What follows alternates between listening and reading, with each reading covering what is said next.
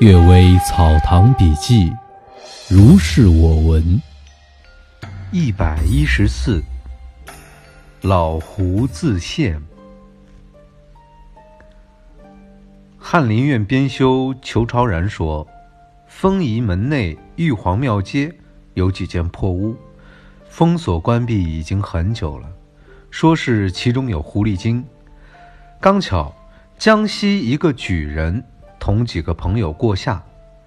过夏，唐代参加科举考试的士子下地以后，读书等待再次考试，叫做过夏。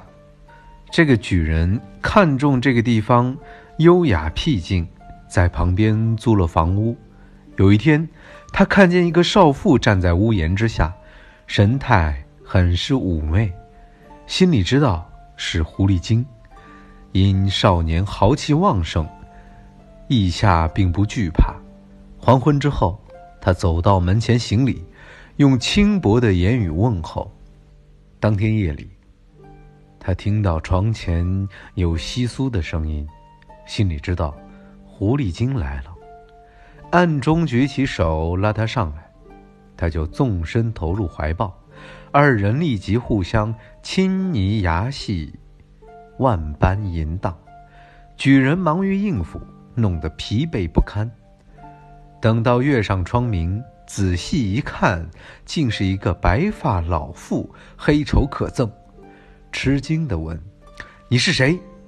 他并不羞愧，自己说：“本是城楼上的老胡，娘子怪我贪吃懒做，赤足居住在这所房屋，寂寞已经数年。”感念您的见爱，所以冒着羞耻自献罢了。举人恼怒地扇他的脸颊，要想捆起来鞭打。掌持挣扎之间，同屋的人听到声音，都来帮忙捕捉。忽然一脱手，已经铮的一声，破窗逃走了。第二天晚上。这个狐狸精还自己坐在屋檐头，用温柔的语言相呼唤。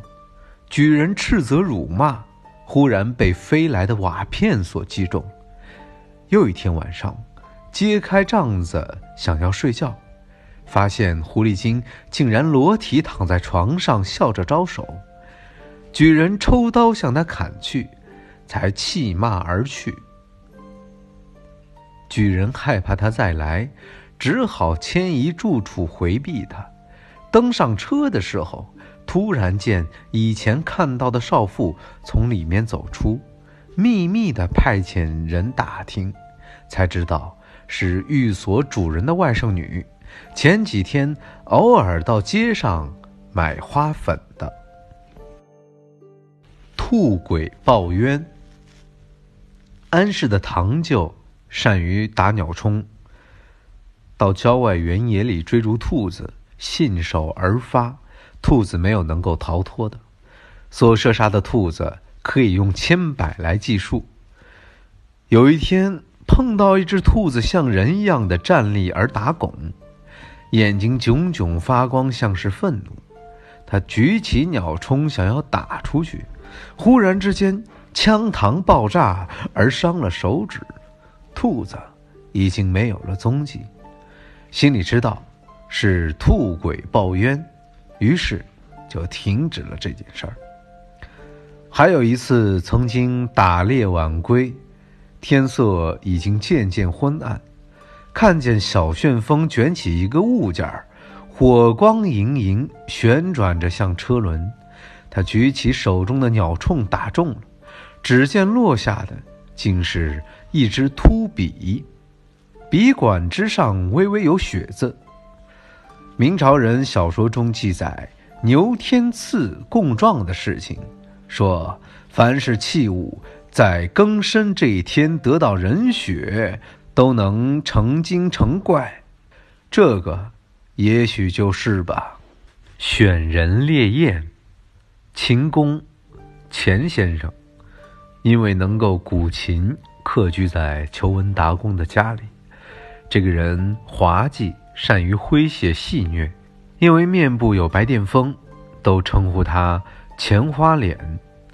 来往了几年，竟然未能知道他的乡里住处和名字。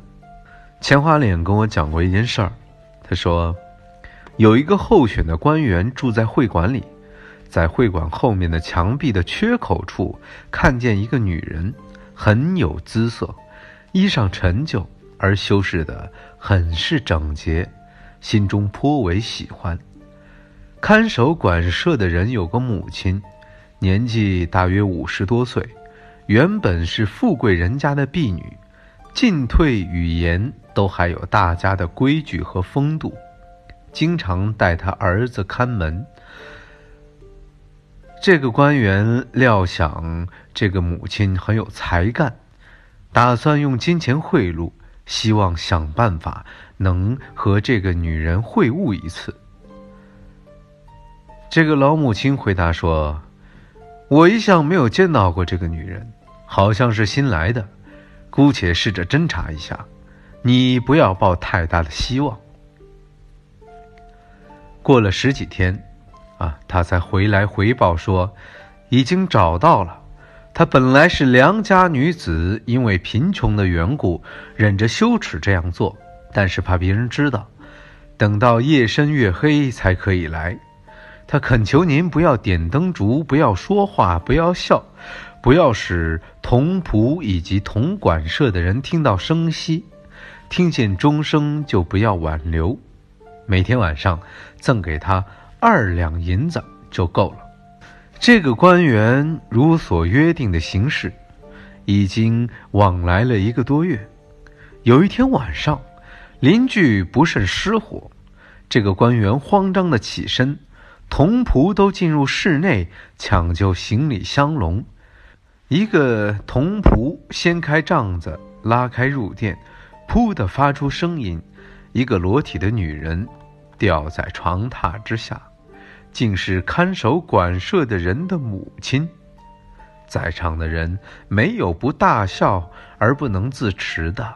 原来京城里的媒人最刁尖狡猾。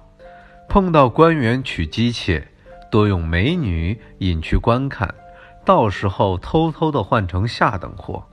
有发觉受骗上当而打官司的，女子蒙着头入门，背着灯用扇子遮面，定情以后才发觉，委屈迁就的也有。这个老妇习惯于当地的风气，竟然用自身来替代。后来访问街坊四邻。墙壁缺口外面其实没有这个女人，有的说这是妖精，求文达公说，是这个老妇招引的一个妓女，炫耀引诱这个官员罢了。